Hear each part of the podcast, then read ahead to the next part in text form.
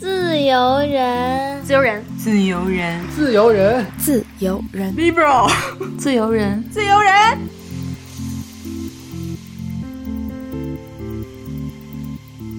Hello，大家好，欢迎收听自由人。那在节目正式开始之前呢，也简短的和大家分享三个消息。第一个是我们已经开通 newsletter 了，如何订阅我们 newsletter 的方式，大家可以在 show notes 里看到。然后第二个消息呢，是我们已经在小红书和 B 站上更新我们的主播日常的视频了。所以大家如果想看到和播客里不一样的、更具象的主播，可以关注我们的小红书和 B 站。小红书的名字是自由人 Libro，B 站的名字是自由地 Wonderland。这个信息大家都可以在 Show Notes 的底部可以看到我们在不同平台的 ID。OK，那第三个消息呢？既然大家都已经滑到了 Show Notes 的底部，就会发现我们的播客已经开通赞赏功能了。所以大家有听了我们的节目，觉得很想支持我们的创作，然后希望我们走得更远的话，也可以尽个人所能为我们打赏。那就话不多说，请收听正片。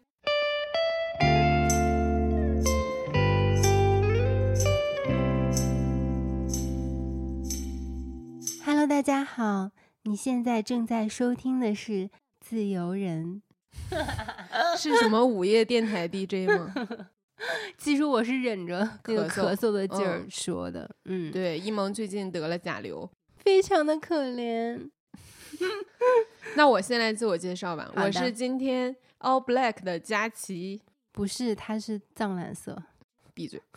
嗯，我是大病初愈的一萌。哦，今天又到了我们的女孩系列。是的，嗯，今天的嘉宾是我非常期待、非常喜欢的一位朋友。我也是，他是一位乐队主唱，也是一个词曲创作者。他做了很多音乐啊，但是因为很多原因，目前大家也没办法立刻在网上 听到。之后大家也会在我们节目听到他和他的男性伴侣小王的开放式关系的话题，也是非常之精彩。是，嗯。然后在他们讲他们俩的故事之前呢，我们就特别想邀请阿毛来讲一讲他个人的人生，他的音乐的经历。那我们。就欢迎阿毛，谢谢谢谢谢谢七七，还有谢谢一萌。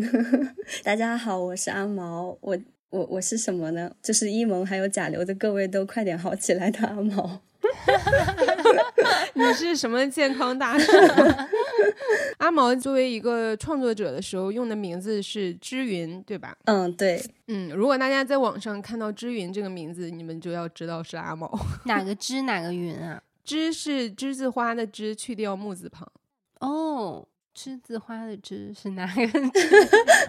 念点书吧。栀子花开呀开。嗯，你这两个名字怎么来的呢？就为什么是这两个不同的名字？就是我是来自湖北黄冈，我们那边的方言里面，就是比如说像我爷爷奶奶会那样叫我，比如说你的名字的最后一个字，然后再加毛。然后如果加起来好听的话，就会这样叫你。对于小朋友的爱称，对，所以毛其实基本上就是一个小朋友的后缀。后来开始想要写点东西的时候，就觉得好像阿毛这个名字的重合度太高了，就想着说要有一个严肃对待写作的一个态度，就想一个笔名。然后我很喜欢云嘛，就是从小会感觉我可能也不能完全算小镇青年，但我们那边是比较排名靠后的那种城市。但我就觉得，就从小到大，比如说上学放学的路上啊，就是在那个。应试教育很压抑的氛围之下，我也没有多少城市景观好欣赏，但是就只有天上的云，它是对所有的人都很平等的。给予就是一个很大的一个寄托，然后甚至就是高考之前，就是看着那个黑云压城移动的非常的快速，然后感觉非常 powerful 的那种云的景象的时候，就觉得说，不管高考考的怎么样，只要还可以看到这么美丽的天象，我就不会死。就当时很中二的那种，就是觉得也很努力，但是还是考不好的那种，呃，压抑，但是。可以被这种景色去治愈吧，对，所以就很喜欢云这件事情。知这个字的话呢，它在古代是一种酒器，酒杯，对对，酒杯。然后庄子他也有一种体裁吧，叫做知言，它指的是那种片段的迸发的那种奇思或者巧思，但是它不是说非常体系化或者什么，它有一种碎片的或者是说瞬间的那种迸发的感觉。就它本身也还蛮抽象和具象之间的一种感觉，嗯，所以就硬凑在一起的一个之云。然后后来就是发现之云的这个写法，它很像厄运，真的。对我刚才差点读成厄运，对对对。然后我就觉得，虽然看起来好像有点起名失败，但是 换一个角度想，如果说大家看到厄运这个字以后，会想到，哎，之云，可能这个人他曾经想要留下一些温暖的歌曲或者是什么的话，那我觉得是一种值得努力的方向，把厄运这个字的光环变成另外一种。那你跟我们还是很有缘分的，因为我们的名字“自由人”也是，嗯，不太方便使用，就经常查无此人。对，因为“自由”这两个字，其实在很多平台它是被禁的，自然屏蔽掉的。对，天呐啊！我们的组合就叫“自由厄运 ”，厄运自由，好好听啊，我很喜欢。这是阿毛的新乐队的名字，就很摇滚啊。嗯，那很金属。你刚才提到你也是一个小镇青年，你算是小镇做题家吗？呃，我觉得我算半个小镇做题家。青春时期的成绩比较波动，然后有过比较好的时候，也有过很普通的时候。但是高考的话不是很理想，就是在本省的一个普通学校。然后但是考研的时候算是实现了一次 跃升吧，因为我是英语系，考研的时候就考到北外的英语系。对，所以我觉得只能算是半个小镇做题家。然后我成长过程当中的话，就是首先我的父亲的这个角色，我们家我爸爸他是最轻松、最放松的一个人，就精神上来。讲像我妈妈从小她给我的印象就是好像我爸他一个人用光了全家人的享乐和轻松，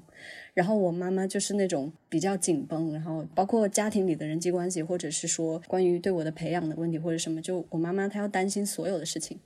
然后她就一天到晚都是非常担忧，然后对我也比较严厉的，包括会感觉到就是说我们家的家庭经济条件也不是说特别的怎么样的那种，然后就是。感觉自己在成长过程当中要好好读书，包括本来我们就是一个应试教育文明的一个地方，感觉得到很强大的那种价值排序，就是只有把书读好。才是第一要义。不把书读好的话，我甚至可能要去背负，就是好像，首先我不够懂事啊，其次我不够用功，然后甚至是会有一点自私啊，就是你怎么可以那么爱玩？也可以感受到我妈妈寄托在我身上的那种阶级上面往上走的那种期待。嗯，对。然后我们的文化教育资源的话，也会比较的贫乏吧。我记得就是我很小的时候学过一点古筝，但是学到的仅仅就只是老师叫你怎么弹就怎么弹。老师并不会很系统的给你讲像乐理啊，怎么去理解音乐这件事情吧。到高中的时候就开始住宿，上高中之前其实是抓紧一点点时间去学了一点吉他或者什么，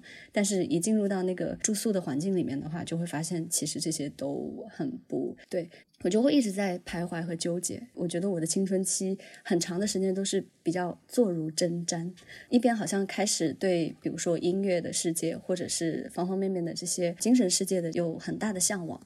然后一方面很想要投入更多的时间去一脑子扑进去这种，但是另一方面又感受得到方方面面的压力。我觉得我典型的这个回忆青春期的画面，就是可能点着台灯，夜深了的时候，我既没有做完我的作业，也没有看完我想看完的那本可能关于音乐的杂志，或者是关于电影的杂志之类的。我也是，对，之前我记得你有提到。觉得自己还是一个会有点自卑的人，嗯，然后我觉得阿毛现在已经肯定是比过去要松弛很多了，张开很多了。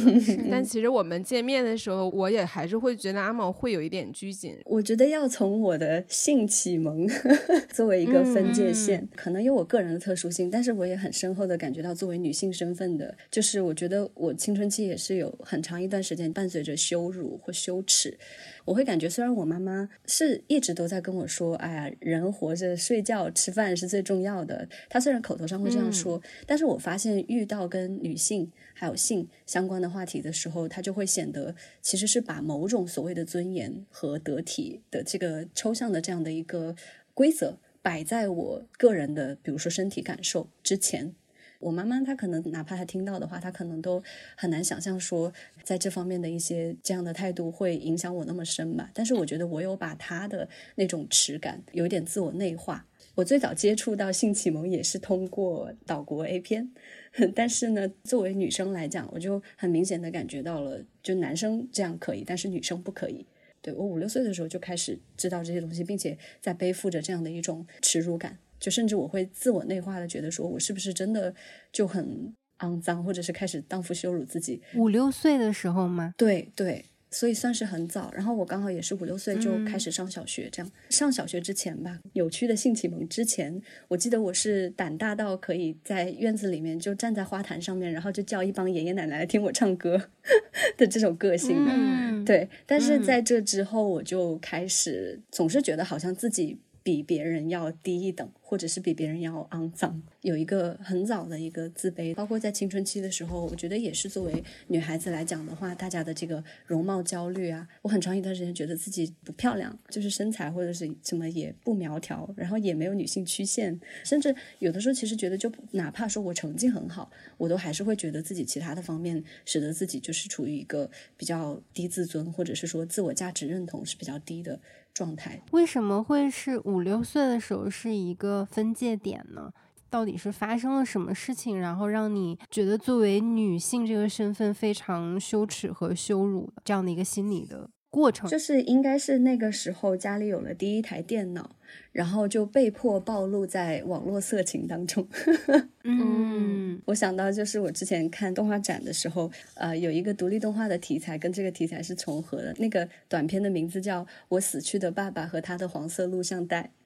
然后，当然，在我的 case 里面，我爸爸还健在。我活着的爸爸和他的黄色录像带。就是小的时候，我会发现他的屉子里面锁起来，就是全都是那些。然后我小的时候就五岁的那个小手，然后伸进去把那个。光碟雕出来，然后看里面是什么东西。我一开始还不是很懂。我当时记得有一个院子里面玩得好的一个女生朋友，然后她比我还要小一两岁吧。开始探索这个东西的过程，一开始包括打码什么的，其实也不太看得懂。但后来慢慢慢慢看多了才懂。比如说生殖啊、怀孕啊，或者是那些性啊是怎么一回事的时候，我还慢慢的跟她 update。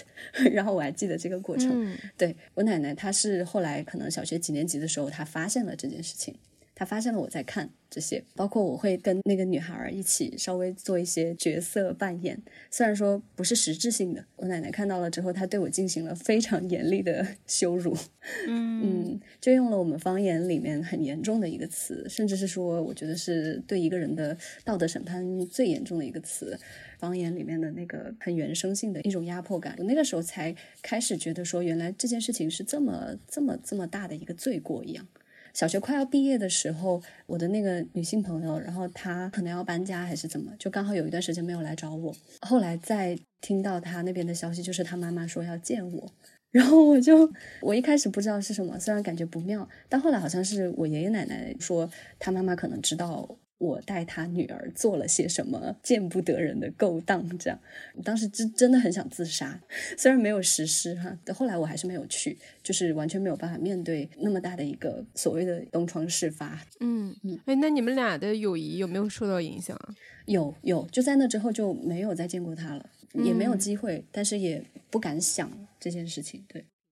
就像那个林奕涵，她在《房思琪》里面就说到，就是所有关于性的暴力都是社会性谋杀。是的，对，嗯，这件事情还是给你很大的创伤，是吗？嗯，我觉得可以算，反而就是走出来了之后，才能够用更受害者确认的词语来去说，确实是创伤，或者说算某种童年的时候遭到过的来自于长辈的一种 abuse。情绪虐待，就反而是走出来了之后才敢用这些词，没有走出来的时候，可能还不敢承认说这件事情有那么的严重。因为我们那个时候是小学、初中、高中在一起的一所私立学校，然后我上初中的时候和我同校车的一个高中的大哥哥。就我们俩关系很好，真的就是很单纯的关系很好。坐校车一路嘛，就经常会聊天儿然后他还会给我讲说他很喜欢他们同年级的一个女生什么的，然后我还教他写情书。我那时候收集信纸，我还会给他提供一些写情书的信纸。因为我们同坐校车嘛，所以校车停了之后，我俩就一起进那个教学楼。然后我们的那个时候教导主任就每天都会在那个校门口环视大家吧，我也不知道为什么他每天都站在校门口。然后他就每天都看到我俩一起进那个校门。后来他就不知道怎么就联系到我的班主任，然后就问我和那个男生是什么关系。我们班主任根本就不知道这个事儿，他也就很震惊。然后我们班主任就给我家长打了电话，我家长就质问我，然后我就觉得特别委屈，就觉得一盆脏水对对对对，泼到了你的身上。然后后来教导主任还在全校广播嘛，会说一些事宜，他还说了这个事儿，但是他没有点名道姓的说，他只是说。嗯，很多男同学、女同学呀，不要在那儿什么哥哥妹妹之称的，别以为我不知道你们小心思想的是什么。我坐在教室里，当时那一刻真的是恨不得找一个地缝钻进去，或者就是跑出去大哭一场。但是我还要假装无事发生，就是我假装说的不是我。那个事情过了之后，我和那个男生就变得不讲话了。当然。其实主要是我单方面不再和他讲话了，嗯，确实我就不知道怎么再去和他 处理和面对这个关系了。我们俩也会写信，但真的就是朋友之间写信，我就一点一点把那些信全都拿剪刀就剪的一条一条的。哦，好可惜。我也觉得这不是我们俩的错，我们俩没有错。可是我又觉得在这种社会性的道德评判的压力之下，我不知道要怎么去维系这个友谊了。觉得很可惜。后来很多年之后，我还挺想再找到当时那个大哥哥，就是还挺想跟他就是聊一聊当年这个事儿。但是因为我把他名字也忘了，就是也。不可能在茫茫人海里找到这个人了，所以我仍然觉得非常的可惜和遗憾吧。其实有的时候小孩的世界是真的很单纯的，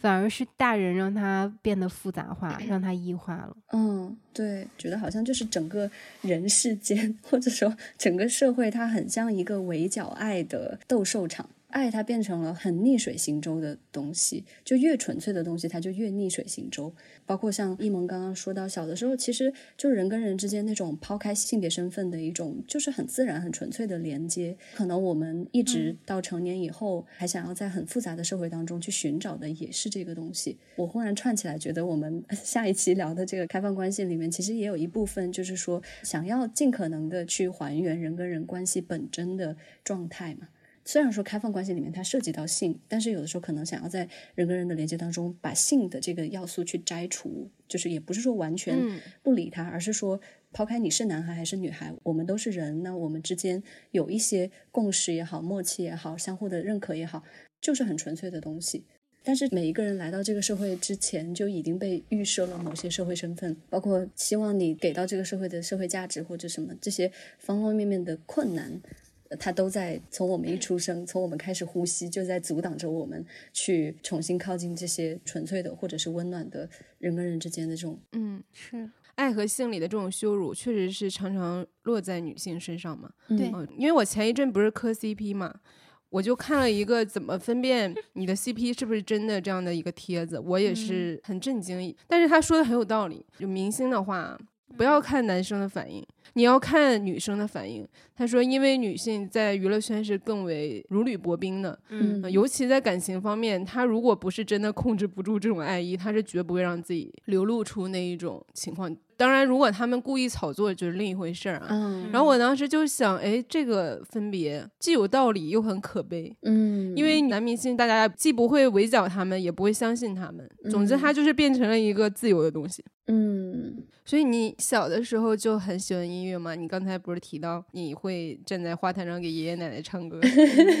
呃，我现在想一想，虽然说我爸爸、我妈妈他们都不是说非常拥有文化资本的这样的形象哈，他们的阶级也不是，是但是我想到，哎，其实他们都蛮喜欢音乐的。包括你说和解也好，也不是完全的和解，但是有一些更多的认知。就是我记得我小的时候，因为我总是感觉到我妈妈是一个承担了过多的责任，然后。呃，可能是因为他自己也会很表露出委屈或者是愤怒，呃，有的时候我会把它慢慢变成一种我好像是不是不该来到这个世界上的一种愧疚感，就是觉得说是我，然后使得我妈妈可能她困在这样的一个地方。在这种情况下呢，我记得小的时候，我爸跟我妈吵过很大的一架，就是我爸爸想去武汉看张学友的演唱会，我爸他就是文体娱这些花很多时间在这上面吧，然后他也真的特别特别喜欢张学友。然后当时就是这是一个享乐的行为，享乐就在这样的语境下面变成了一种罪过嘛。然后我妈妈就跟他大吵，我不记得后来我爸到底是去了还是没去。但是后来我就在想说，当我自己要做出看似很自私的选择，包括选择做音乐这件事情，对我来说很困难，甚至不可能的这样的一件事情的时候，我又想到，可能我爸爸他很早的时候给到我的一些潜移默化的影响，就不管是说像张学友他们这一代老歌星，他们也有一股温柔和深情的东西在里面吧。也包括就是说自我享受或者是自我娱乐的这样的一面，它会不会也其实埋下了一些影响，使得我在后面面对那种道德选择的时候，也有一个我不知道就冥冥当中的一种指引或者是什么的。然后我妈妈她也是很喜欢听歌，我都一直很鼓励她发展更多的个人爱好，来让她的生活好像显得不是只有为别人担心这一件事可做。然后希望他更多的从珍惜自己的快乐开始，给别人更少的压力吧，就是这种感觉。他就可能一直以来的爱好都不是特别的多，但是呢，他很喜欢听歌。就虽然可能也是听一些网络歌曲或者什么的，并且其实我妈妈唱歌很好听哎，我觉得，嗯，而且他是那种天生的那种民族嗓，就是很高的音域。可能在他个人成就方面，在他被父权社会的这些要成为一个好母亲、好媳妇、好老婆这样的一些框架之外的。他比较少有的个人的自我的认同，就是他可能在他们那个小世界里面，他唱歌也拿过很多奖。就虽然说他唱歌很好听，但他永远都克服不了那个 stage fright。对，就只要人一多，他就会发抖。从这一方面来讲，我妈她又能给到我一些很真诚的肯定吧。她会觉得说我敢站在大家面前讲一些东西或者唱一些东西，已经很不容易。其实我妈在家里没有人，然后她在独自做家务，而且是比较享受做家务的时候，因为大部分时候是不享受的，就必须得做。她会泡上一壶茶，然后她会偷偷的把我们那个音箱，然后开到最大声，嗯，就是楼道里都能听见那种，然后她就很愉快的擦地呀，嗯，喝茶。然后我觉得那个是特别他的时候，很多时候就是跟音乐有关，因为他也找不到什么特别能释放的方式。对我有时候也会说，我说你就不能小点什么，因为还挺扰民的。他说那不行，我就这么一点机会。嗯，其实敢于为自己的快乐辩护，真的，嗯，我觉得这个品质对于女性来讲很重要。是的，是的。那后来，我本科的时候在武汉，毕竟高考的分数不够，所以我没有办法选，就还是先去了武汉。就立马意识到，因为自己的成绩不够优越啊，然后院校不够优越啊，我可能在去买票的时候，就会发现自己其实没有任何的资本来投资自己的爱好。就甚至我可能为了看一场苏打绿他们的演唱会的票，然后我可能要吃一个月的包子。在本科的时候，这种生存危机的压力吧，都让我觉得我离所谓的。的音乐梦想这件事情很遥远，或者说很不可能，而且包括我个人的音域吧，不是算是那种很高，然后很引人注目的那样的一种风格，所以可能也尝试去参加校园歌手的。这样的一些比赛或者什么的，但是都很快就 得到了否认。虽然后来也其实会反省到说，当时那种谁唱的高谁就厉害，谁声音大，然后谁就厉害的那种，其实也是另外一种文化审美的单薄吧。但是当时的话，方方面面都觉得我没有那么大的能量去做音乐这件事情。其实当时可能算是有两条路。给我去选吧，因为我也去到学校的广播台里面去，用文字的形式去贴近音乐来传播感受到的感动，这样子。所以我写稿真的就是很认真对待，比对专业课的作业都要认真的这种。然后当时我就觉得说，哎，那。是不是说我可能就比较擅长以这种方式来去靠近我喜欢的东西？我已经很确认音乐是我一辈子都要相与之相伴的一个朋友一样。其实当时对我来讲，写稿也是会需要花费大量的时间去做的事情。所以我在这个时间的选择上，最后就选择了说以这样的方式来去靠近他，而不是说可能去做一个像台前的表演者或者是演奏者这方面去努力的。不过我现在回溯起来，其实可能在那样的情况之下，我哪怕每天播半个小时的时间出来练琴或者什么的话，其实好像也不是说完全不可能。但是我就会意识到，就是我从小的那种，你要把它概括为穷人思维也好，总是在一种条件很匮乏的情况之下，好像必须要提前做了选择才能开始行动。因为我们可能承受不了我们做出错误选择的后果，嗯，然后很多事情在我这里就变得很二元论，要么就这个，要么就那个，没有中间的一个妥协的。它比较少了一种，我就是喜欢弹吉他，那我就先弹了，怎么了？它不是这样的一个过程，而是我在做决定之前，我就一定要好像说我可以为自己负责，我才这样子。所以就是前面有经历很长的一种压抑吧。直到去到北京了之后，然后发现哦，原来一个名校的身份可以让我更加容易的去挣得自己的生活物资，就包括说很轻松可以接到兼职。然后所以到北京了之后呢，就是首先它的文化空间也是更多样嘛，土壤也是更丰厚一点。虽然可能疫情也打击了很多的这样的一些小的空间，然后但是研一的时候就开始有这样的一个所谓的底气。我可能以前以为自己要做到一个基本的一种社会优秀的，要踏入那个圈子里面，我才有资格开始去考虑自己的爱好这样的一个过程。但是进去了之后，又会发现，其实所谓的变得优秀，或者是说靠近社会精英的这条路，它也是一个全方位的控制，包括甚至说你的交际圈。我反而是进到那个环境当中去之后，我会感觉所谓的爸爸妈妈期待的那种精英的路线，对我来讲很痛苦、很窒息。研一，我是一七年到那边，然后刚好不久的时候，就是十一月份、十二月份，冬天嘛，就是清退低端人口这个事件。然后我当时在北京，就包括可能出去打出租车，然后跟外地出租车司机聊天。虽然说没有真正去到现场，但是可以比较直接的、近距离的感受到那种残忍。但是可能我身边，如果是说偏向于精英道路的这样的一些人的话，他们就还是仍然无感。然后我也在这样的环境里面感觉到很痛苦、很窒息。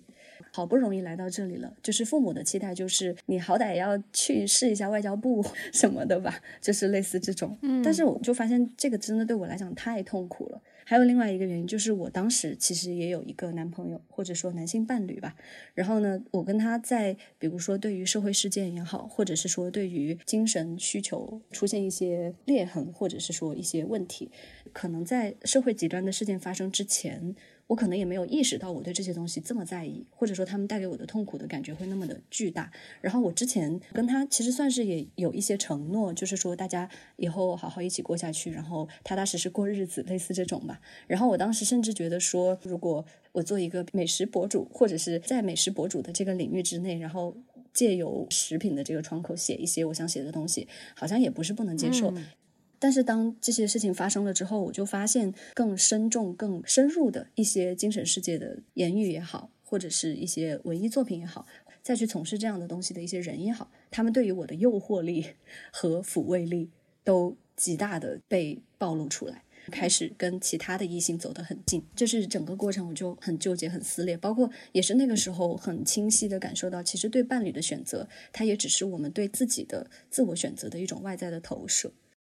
可能当时更大的鸿沟在于说，我我甚至都没有办法来对他去展开讲述我对于精神世界的这种需求，因为他已经可能比较早的去，也不能说屈服吧，但是当时的姿态就是可能他觉得说没有必要花那么多的时间去为了那些不可能的事情痛苦，对。然后后来开始跟其他的异性走得近之后，我就发现就是。哪怕我最后跟他提这些东西，见证了他的崩溃，我还是心里就是最真实的感受是，我虽然很内疚，但是我一点都不后悔。对我对自己的这个察觉感觉到非常的恐怖。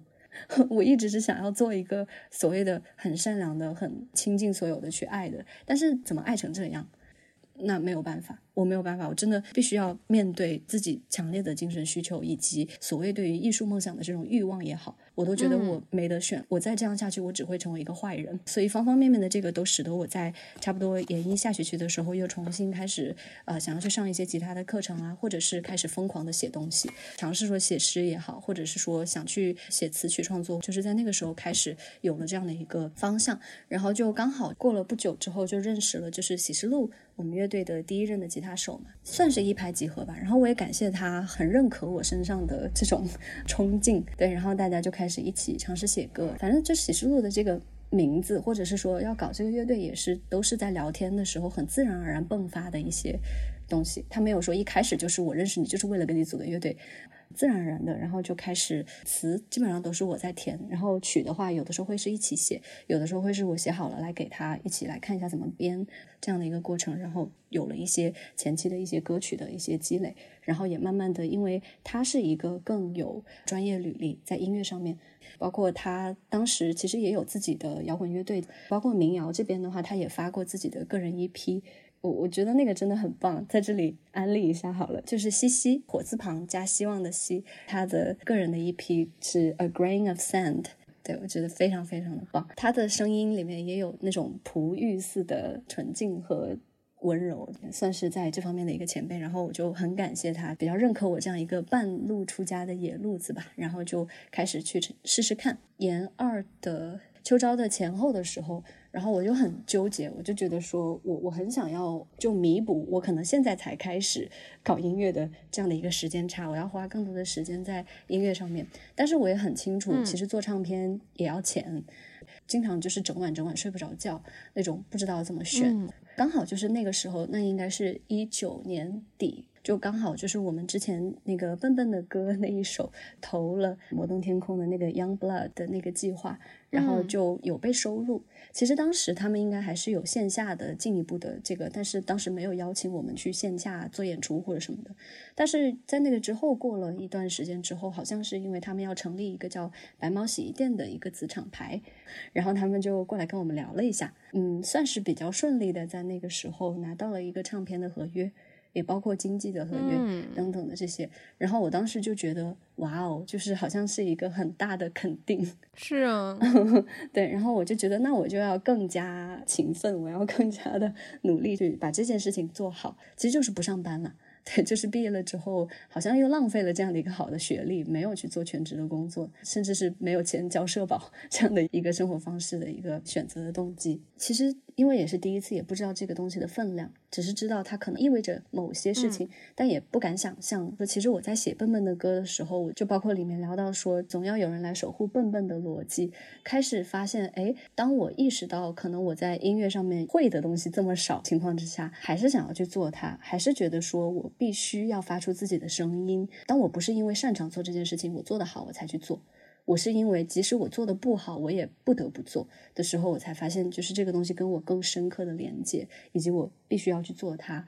我就尽我可能去做。如果说我以后真的可以做出什么的话，虽然现在说这个很早哈。如果说我以后真的做出点什么，或者是能够给到听众一点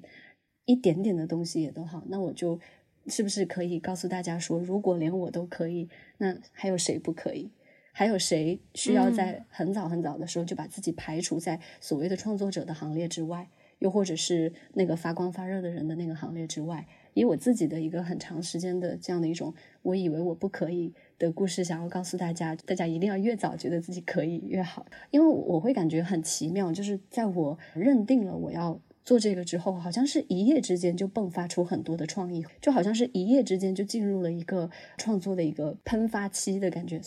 真的有人可以一夜之间成为一个？创作者嘛，我自己的亲身经历就是，只要你有真正想去的地方，你走的所有的弯路，最后它会变成一种看起来更像正确的道路的感觉。你会不会觉得，你这一夜之间爆发的创作的能量，是你过去长久被压抑的结果？当你反复告诉自己我要创作，我可以的时候，然后你会发现那些东西可能早就在你心里，只不过过去你也没有正视它。我觉得我也有这种时刻，只要这个想法在心中非常确定之后。我立刻接下来的连续几天源源不断的想法，好像你过去本来就有这个东西，它只是被压在你自己都看不到的地方。哦，我觉得好喜欢这个说法。你只是需要你对你自己说我要做这个事儿，他才会好像听从你的这个召唤，说 OK，那我现在出来。哦，我好喜欢这个说法。我觉得这个说法对我们彼此，对我们大家都是非常大的鼓励。嗯，对你。一直就拥有那个，只是你要允许自己去发现它。包括笨笨的歌里面那种正视孔若这件事情，就最近的这个上野千鹤子他们聊到孔若，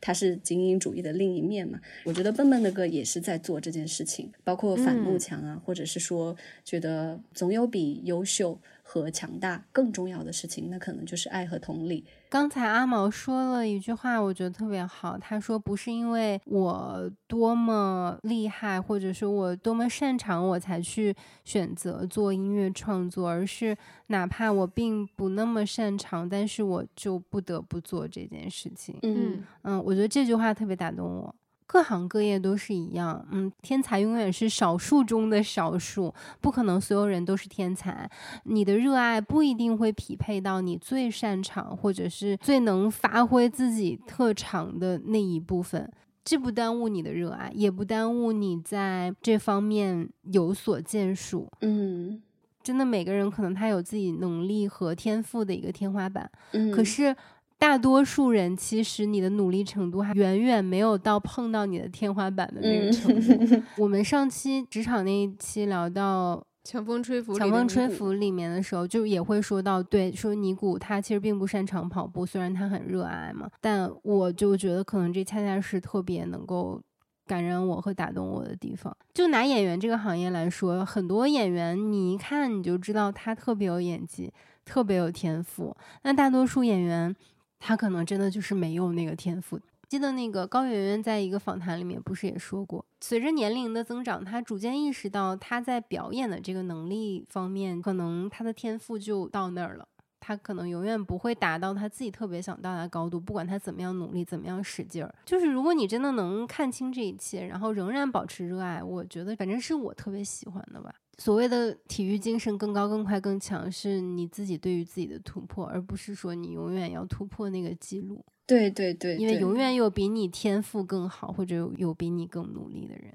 其实就是在艺术的这个领域嘛，呃，虽然说有很多的奖项啊，或者是销量 之类的，它可以作为一个比较的，但是它的要义其实就是还是不去比较，而只是去感受。然后，所以大家如果想要做创作，想要进入那个领域的话，其实你会发现创作很友好的一件事情，就是你最终还是只能够在那里留下所谓的你自己。然后你要在创作当中去更多的去靠近，你可能甚至还没有想象过，就是你的那一部分的你。其实它最终的这个结果被认可到什么程度不重要，重要的是你在这个过程当中更多的探索了自己。只要这个过程它是是你越来越去直面的，或者是说越来越去用各种努力去精进的，那么它就总有一天肯定会感染到在你自我探索的过程当中遇到的这些共性的难题，也被困于其中的人这样的一个过程。对。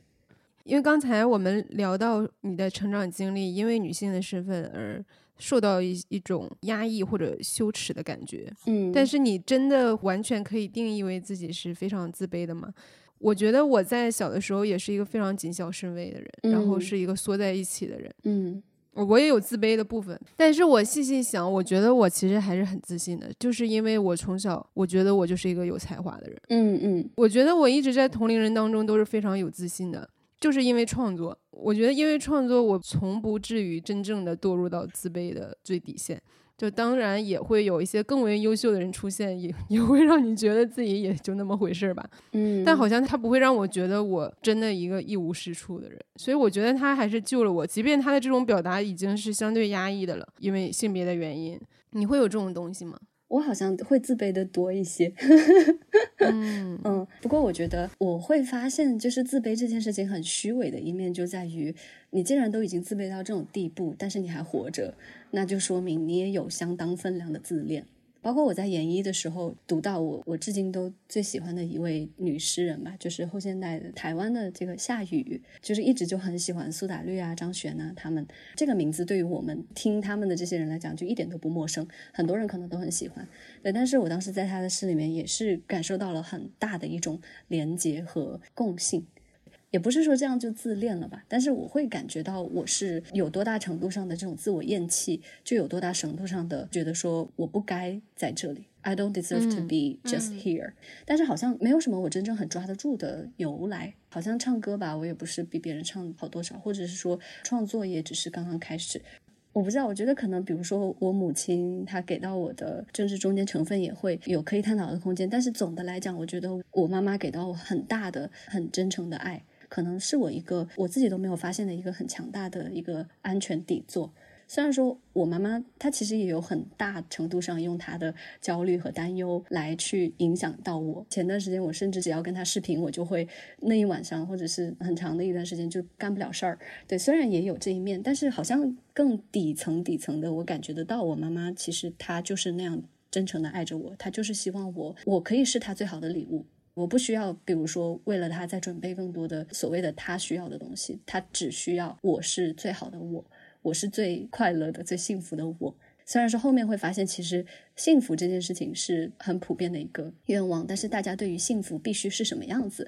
又会产生冲突。对，但是最底层我感觉到这个，我感觉啊，眼泪在眼睛里打转。我好爱我妈妈。对，就是我妈妈确实给到我这样的一个，可能就是有一个原生的生命力在。一直促使着我，好像哪怕再自我怀疑，也没有真正走到非常危险的境地吧。我觉得我妈也带过这种感受，但不是因为爱，嗯 就是其实我的很多想要创作的部分，想要走的路是她反对的，嗯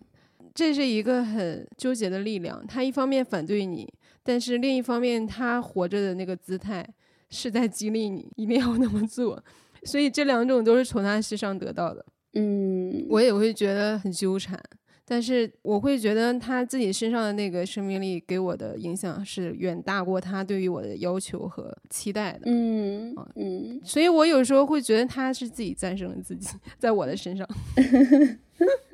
然后你就全职做音乐了，是吗？毕业这疫情三年，也就上了不到半年的班，其他的时候都是在兼职。去年上半年的时候去上班，也是觉得说经济压力比较大，但是去了之后还是发现就是自我社会化失败，因为当时去抖音的时候就觉得说，嗯，不就是下沉市场吗？能有多难呢？我觉得我可以的。然后就去了之后发现，嗯，下沉市场其实非常非常困难，就是要做真的起来很难。其实真的很难，我 我觉得，嗯，是我傲慢了。对，包括就是说，我的那个角色除了讲英语课之外，我还要自我推销。然后我就发现，我真的嗯非常非常的没有推销员人格的这一面，就是怎么学都学不像，就没有办法让人家冲动下单。那个时候离职的节点是，如果我不离职的话，我就还要再做下一门课程，然后可能又是一个比较长的周期吧。包括我也发现，就是其实直播行业它的这个所谓的暴利也好，或者是说它的高薪也好，它其实还是勤奋换来的。你至少你嗯嗯嗯你在荧幕前的时间，你得保证。对，但是我发现连这个我也保证不了，而而且当时就是其实工资也是特别低，就是底薪嘛，我就觉得那还是算了。所以其他的时间的话呢，都是在兼职，然后兼职的话就也不是特别稳定，就有的时候靠比如说同学啊，或者是以前的机构或者什么介绍一些学生，但是就是可能有的时候也会比较困难一点。所以就是我在刚刚决定全职的那个二零二零年的疫情的那一年的时候，因为刚好呃疫情的这个风控什么也使得就是乐队大家不能够团聚在一块儿嘛，所以就也是比较停摆的状态。我承认我就是有极大的一个痛苦在，我感觉我如果真的搞不了嗯音乐，或者是面对不了自己的这个对于精神梦想的追求的话，那我还不如也不是说死了算了，但是就是那种感觉，所以就当时抱着我其实也没有什么可以失去的的态度，就是以以下就是反面教材，就是开始去在支付宝上面借了一点钱，开始去买基金。对，嗯所以这个就是一个非常不好的开头。就但我当时就觉得好像我 nothing to lose，我还不如赌的大一点。当时可能就做这个决定的时候，也是刚好就是秋招那个时候比较痛苦的一个阶段吧，所以有意气用事的那一面。很可怕的是，我一开始还成功了。哦，这个人新手红利。对新手的红利就是这样，对，因为后来马上就疫情了嘛，我没有及时的抽身，然后一下子这个崩盘，开了个坏头之后，我就想试一试，我也想探索一下一个年轻人他。把时间空出来了之后，虽然我也会发现那是一个我空出了时间，就发现没有钱去买设备啊，或者是说去上一些音乐类的课程的这样的一个阶段，所以嗯也是有很大的压力。我就觉得想要去探索一下，那我可不可以用这种非主流的方式，就是除了上班，我还能怎样去活着？然后，所以那段时间也看了很多股市啊、金融啊相关的一些书。然后你要说完全没学到东西吧，可能也了解了一下另外一个世界的一种运作，或者是他们的表层的一些想法。然后我觉得嗯也是有意思的。但是后来其实蛮惨淡的，就是整个二零二零到二零二一的上半年吧，就可能大概有一年多的时间。就只是说早期的一点点的风光，然后骗我进入了一个万丈深渊的这样的一个阶段。当时其实真的也有过很危险的，就包括从那个时候开始睡眠就很差了，其实是很大的压力。当时有负债多少呀？这个数字我可以不说吗？我其实我自己都因为害怕这件事情，没有真正的去数。我只有一个大概的数目，嗯是一个很噩梦的一个过程。然后也是因为我妈妈，就是她后来她能够理解到我那种心情吧，就包括我之前讲到过的这一个穷人思维或者是什么那种匮乏的感觉，始终在伴随着我也好。我当时呃，一方面我从网上借钱，一方面我也问我妈借到了钱。我妈她把钱借给我，主要就是因为想要救一下我，因为。他觉得嗯你这样是不行的。但他可能就没有想到的就是，我问他借了钱之后，我还是继续在网上，在我能力范围之内去借，然后本金更高，然后就求快那种。然后我觉得哇，真是一个十足的投机主义者。但是当时的话，因为新手的那种不知天高地厚，包括说觉得嗯，我会不会就是一个金融奇才或者什么？但其实后来发现，真的只是新手的运气。最后还是要花很长的时间，后面又去接更多的兼职来填这个窟窿。然后包括我妈妈那边，我也是跟她说让我缓一缓。我妈其实是很多东西都会跟亲戚分享的，但是在这件事情上面，他们就一直帮我保守这个秘密。虽然说她对我这边也是有一些要求，但是我也感觉得到，同时她在帮助我去对抗我的亲人的那种可能的攻击和误解。虽然说我妈妈对我的帮助，同时也是对我的压力吧。包括说我当时借到我妈妈的钱的时候，为什么我要那么着急的去把它变成钱生钱的东西，而不是比如说我不是也没有钱买设备吗？我为什为什么不用妈妈的钱去买设备？就当时可能也是觉得说，嗯，这个东西它只能用作一个所谓的投资或者是生产性的工具。而不能够用在投资我自己身上这件事情，就当时有这样的一种执拗，真的就是还是很傻，但是总体就还是出自于那种非常绝望的。但是后来慢慢能够走出来，我觉得最终兜底的一件事情就是我们刚刚说到的创作。包括我之前跟另外一个朋友聊的时候，然后他当时也是遭遇一些人生挫折，然后我就跟他说，嗯，没有关系，就是套用了马南波杰克里面有一句，就是 all publicity is good publicity，、就是只要你出名了，不管是好名声还是坏名声，都是好的。然后我把它改成就是说，嗯，all experience is good experience in art。就当时还是心蛮大的，就觉得说，我就不信我这辈子赚不到我亏到的那些钱。虽然事实证明，其实确实很难。那只要我还活着，这些经历它可能就还是能够有一些滋养到我的部分，然后用这个方式来让自己面对自己的失败和愚蠢。这件事情给我最大的一个教义，或者是把我的所有可能的、不可能的，由自卑而来的这种自恋和傲慢也好，把这个东西再削下去一截的一件事情，就是我真的从很身体力行的角度认知到什么叫做努力，永远都有可能使事情变得更糟糕。是的，对，有一个算命老师跟我说过一样的话，嗯他就说你就是那种晃晃悠悠的，然后就会活得很好，但嗯是你越努力就会越差。我觉得这个其实蛮有哲理的。对，是一些人生的哲思。嗯，你要特别努力，就说明你还是挺强弩的。嗯，可能不是你最适合、你最擅长的部分，嗯那可不就是容易失败吗？嗯，是的，是的，就学到了就是少即是多，或者是不作为的价值是这种感觉。我现在其实也还是在兼职的这个状态里面，然后有的时候运气好一点，就可能学生多一点；运气不好，就接下来除了音乐或者艺术上面的这些探索的话，我还是要继续的去想办法去探索所谓的副业，还是在不上班的基础之上怎么样搞钱，这个也会是我的一个要长时间探索的东西。对。嗯，你们乐队这个录制发行受挫是怎么样的情况？对，这个就说回刚开始拿到合约的时候，觉得是一个肯定，后来的这几年，结果反倒是有一点非常不顺利，在这个合约的框架之下，我们首先是刚刚签约就疫情爆发嘛，然后那个时候大家都是研究生，学校是不让你回的，包括我们这一届是没有毕业典礼的。当时在北京的时候，我们是共同做的决定，说去到广州。不过另外一方面，可能是我感觉得到，如果我不上班的话，我负担不起北京的生活。我们其实来这边之后，也有找到一些乐手一起排练呐，或者什么的。就虽然说知道演出的机会很渺茫，但是还是先排着，然后也准备录制正式的专辑。然后就大概在二一年的三月份的时候，终于进棚了。当时其实有一些遗憾，但是可能受制于我们不能够完全决定，比如说录制的时长啊，这个棚时，因为棚时也要算钱嘛，然后钱是公司出的嘛，然后我们可能比如说有不满意的地方想要返工，但是公司可能就不是很答应，就觉得说你们这个已经花了不少钱了，就不要再返工了。包括我们也是第一次去做正式的专辑，然后包括跟制作人沟通吧，可能有的东西也是前期没有特别特别沟通的到位，所以其实录完，坦白来讲，我们内心当中也有一点遗憾。但是后来呢，这个疫情它不只是剥夺演出机会，它甚至也会导致制作周期变长。比如说，我们的混音师可能被隔离，不能够回到他的这个办公地点，就等等这些的。所以三月份录完了之后，差不多是九月份吧，才拿到这样的一个整个的成品。然后也发生另外一件事情，就是我跟西西的一个分道扬镳嘛，他打算退队，然后他可能。有其他的一些人生计划，所以公司当时的话，他是说你肯定要先把这个成员的问题解决了，不然的话，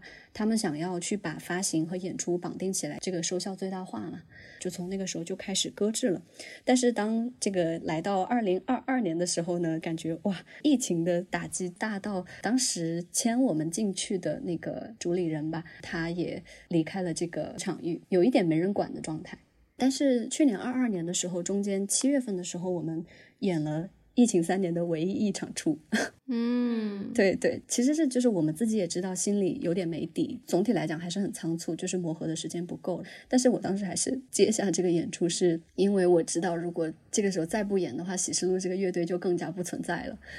所以就是哪怕可能会留下黑历史或者什么，也要去演。呃，演完了之后，八月份的时候就跟公司说，那我们现在有新的成员了，可不可以考虑发专辑了？然后，但是这个时候呢，就是新的管理层给到的反馈意见是觉得我们的东西做的不够好。嗯，对，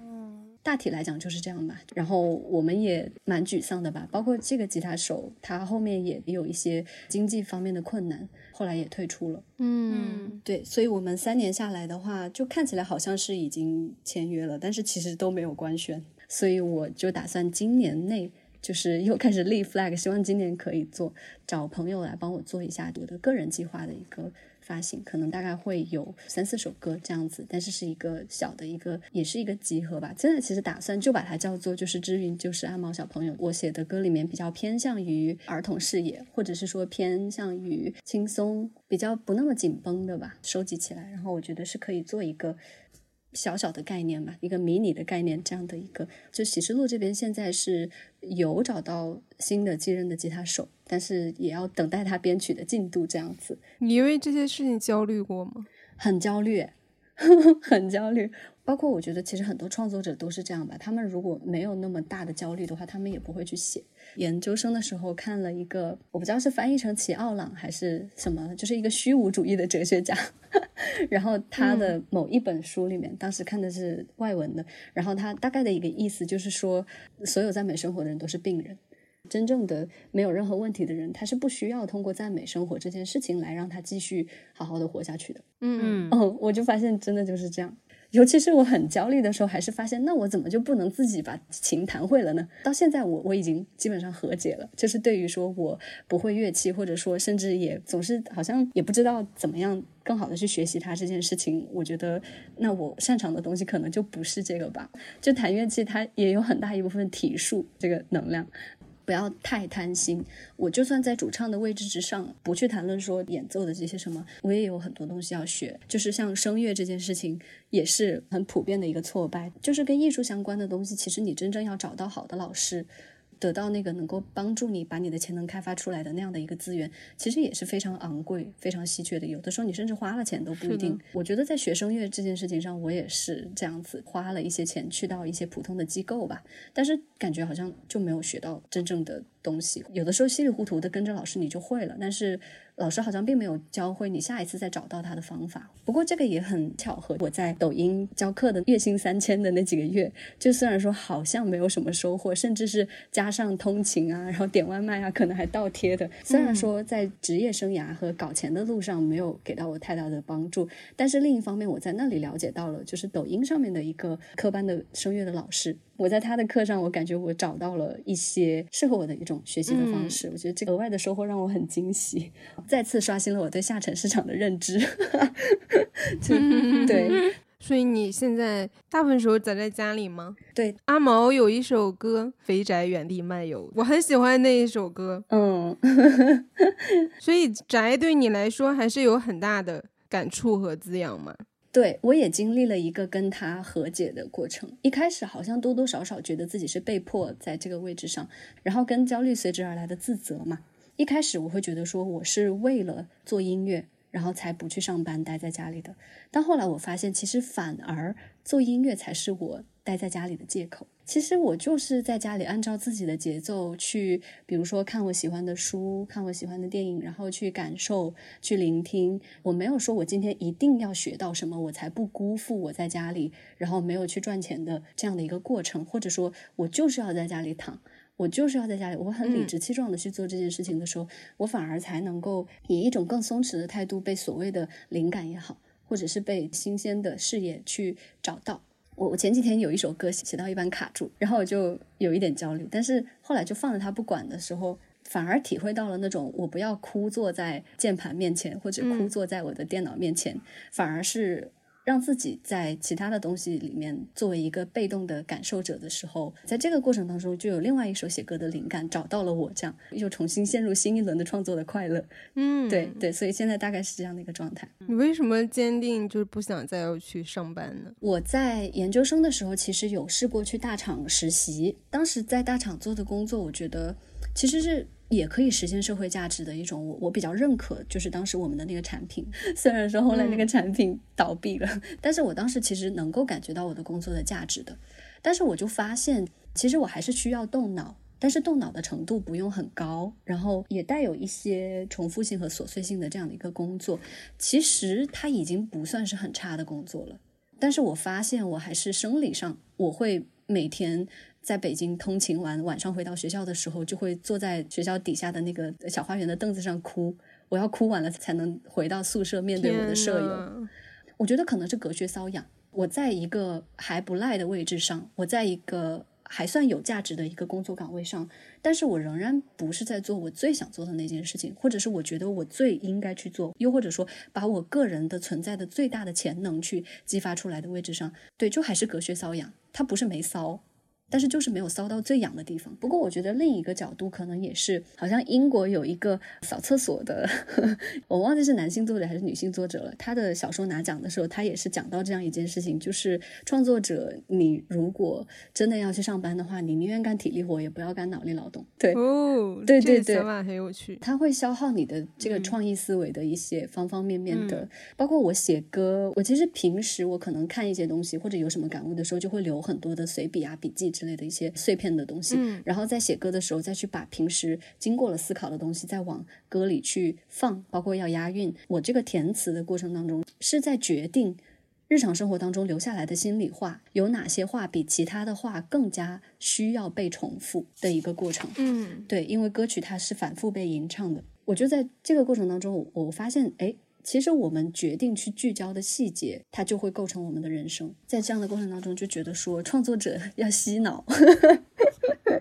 我觉得阿毛的创作里有很多很童话和梦境的感觉。你特别喜欢用一些很可爱的意象，比如水果。对对对对对，对你有首歌叫《金鱼、芒果和我 》，嗯，还有一首叫《蜜瓜卫星曲》，嗯，芒果呀，樱桃呀，为什么呢？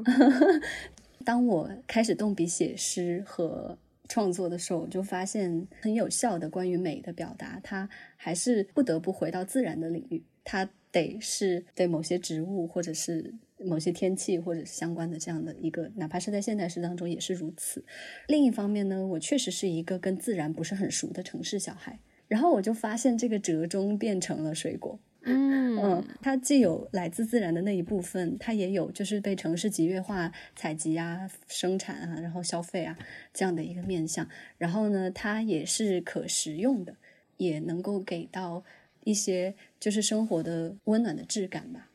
另一方面，我感觉写歌和唱歌是我在手脚并用的去爱，我还是很想把一些温暖的东西留在里面，然后来给爱我的人一个回馈。就是我记得，可能在高中的时候，当时有一个朋友，她可能一直都不知道，就也是一个女孩。然后我过生日的时候，她用的那个白色的那个芸豆，还有黑色的塑料袋，捏了一个《千与千寻》里面的无脸男。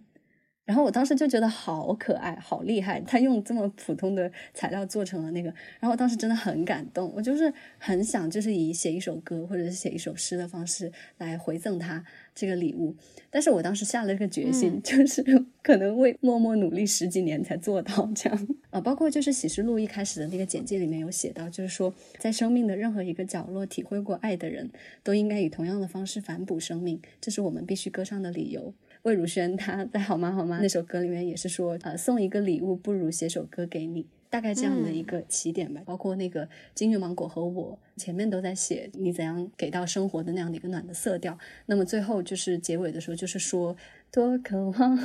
有一天也换我背着你安心坠落。对，就是多渴望有一天突然唱起来了，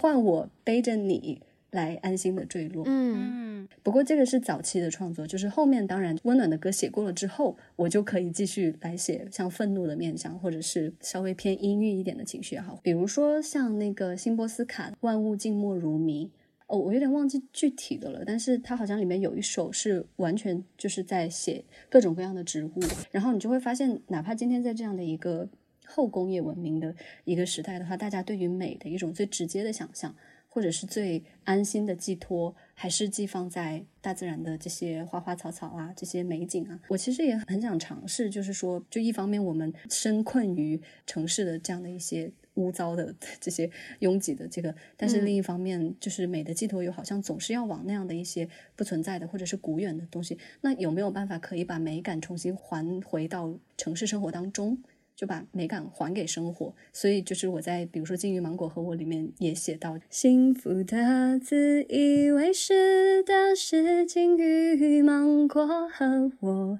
温柔背负的你是红樱桃木小餐桌。对，就是这里的这个嗯温柔背负的你是红樱桃木小餐桌。我不是想要物化人啊，对，就是比如说像餐桌啊，比如说像房间呐、试图把一些温暖和美感重新还回到我们生活其中的都市的场景。然后，其实我觉得很多好的流行歌其实也是在做这件事情啊。嗯嗯，对。我们七月份那次演出的时候，我也说，就是启示录的音乐风格可能比较像晚安乐队，大家听了肯定是嗨不起来，然后甚至会有点想睡觉的。但是另一个角度来讲，它可能也是会是很好的卧室的陪伴，深夜睡不着的时候的陪伴的这种感觉。包括我会想象那个画面，很多可能跟我一样。声场不足够洪亮，然后经常容易怀疑自己，甚至是很习惯于哭鼻子，气势又很弱，嗯总是想要去好像爱到所有的人，但是又发现连自己都爱不好，又很沮丧。这样的小朋友们，尽我的所能去安抚一下，或者说去相互的这个拥抱一下，加油打气啊，或者是摸摸头啊，就大言不惭，因为在想要守护这样的一些，可能总是比起像。别人去散发，其实有的时候是正当的一些指责，比起这些东西，总是更习惯于先去要求自己，或者是否定自己，这样的很让人心痛的一种。我我就想要在这样的时候给到大家一些比较温柔的摸摸。你反而会发现，有一些人他掌握了纯熟的技巧之后，他反而还原不了他第一次。去呈现的时候的那种青涩的感觉，就是它不一样。这些东西它，你你当然可以说啊、音准、节奏，然后包括质感等等这些，你都是有评判的这样的很固定的客观的面向。但是好像感觉的那一部分，没有办法用语言解释的那一部分的东西，它在那里，它也是很客观的。其实他有的时候就会包容我，包括就是我们上一次录节目的时候，就是我们讲到，呃，有一首歌叫《一万零一次》，然后这首歌是在很早的时候跟西西一起写的，曲是我们一起写的，然后词是我填的，然后里面就是说，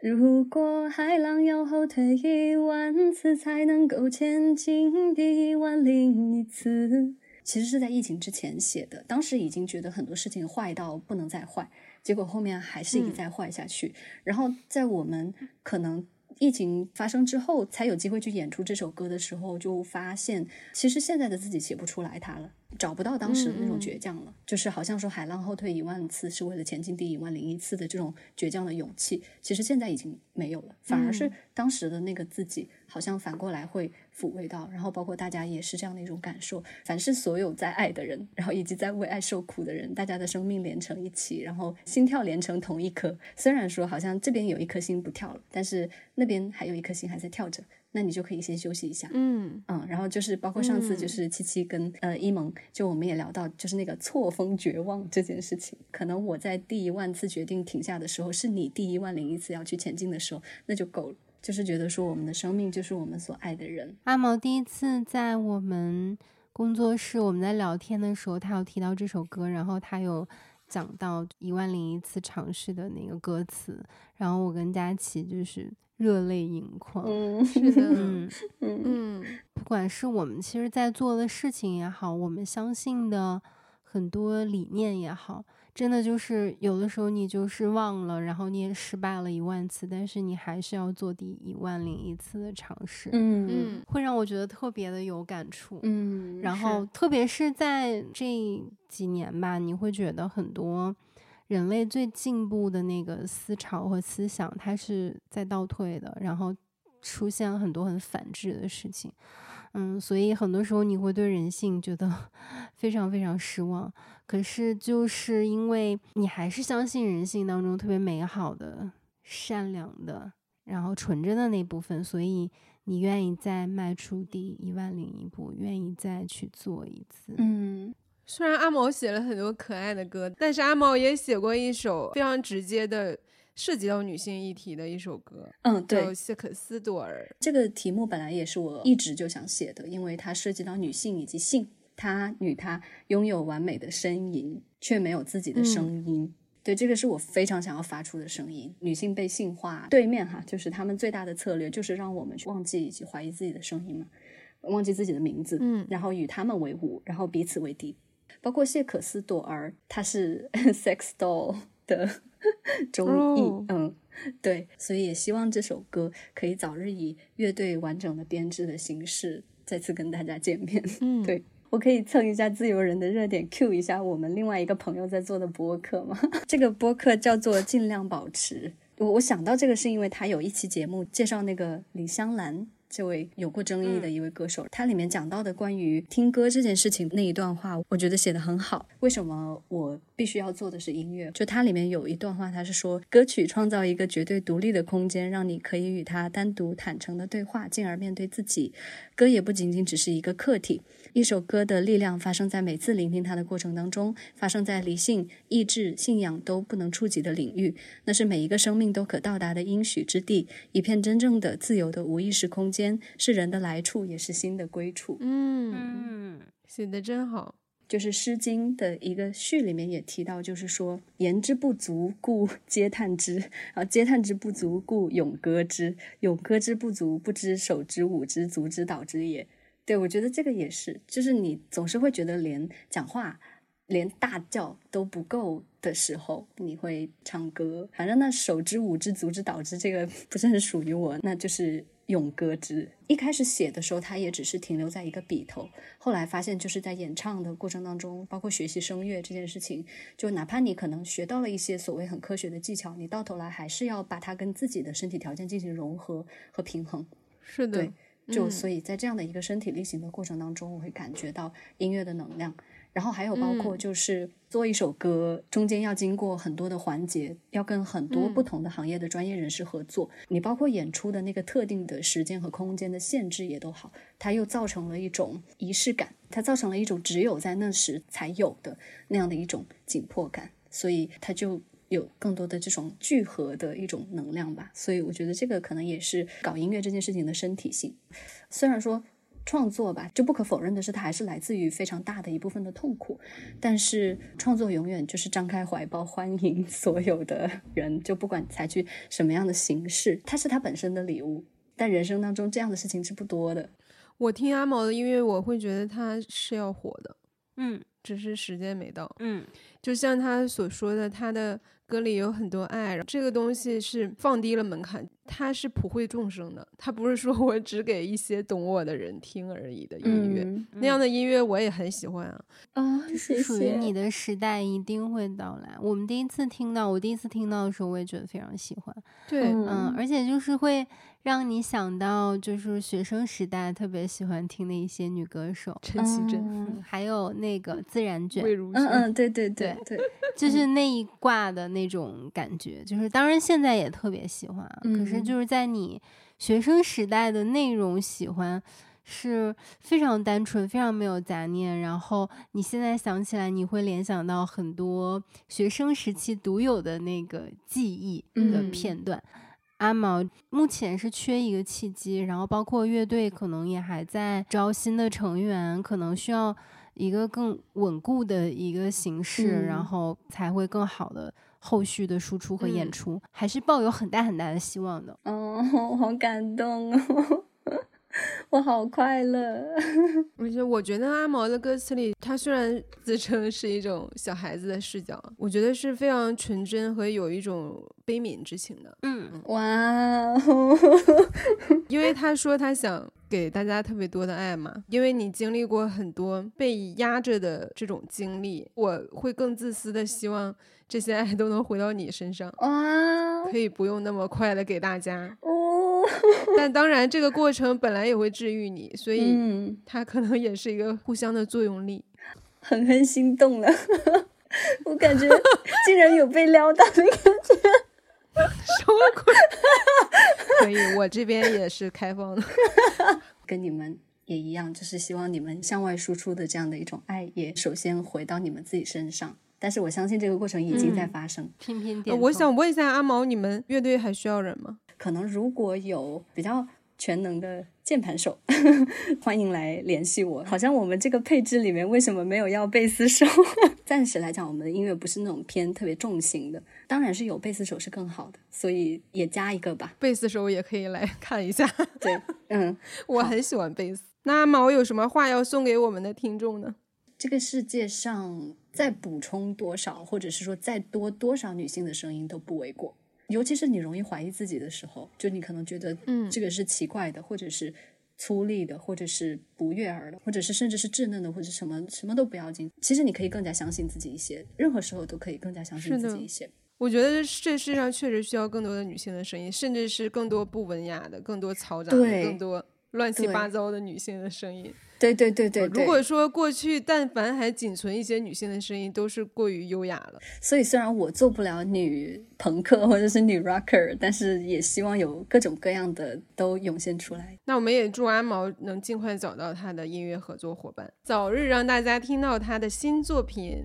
好的，好的，谢谢琪琪，嗯谢谢一萌。谢谢。那我们今天的节目就到此为止啦，感谢阿毛，感谢琪琪，感谢一萌，真的真的，我们也很感谢你，认识你嗯很开心。嗯，我也很开心。那我们下期节目再见，下期再见拜拜拜拜，拜拜。你听过千百首歌，你可以在各大播客平台订阅我们的播客，也可以关注我们的微博“自由人 Liberal” 和公众号“自由地 Wonderland”，接收最新资讯。加入我们的社群，给我们发送听友来信。你可以在 show notes 里找到入群方式和邮箱地址。这里是自由人的自由联合，自由的人请举手。我们同在一个梦里走。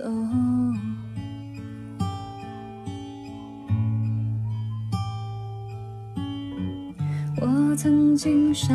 的可以，痴心想抱住那么大的地球，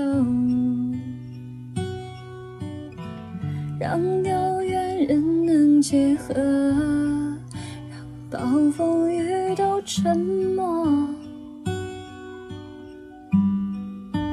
现在相信命运比我们都懂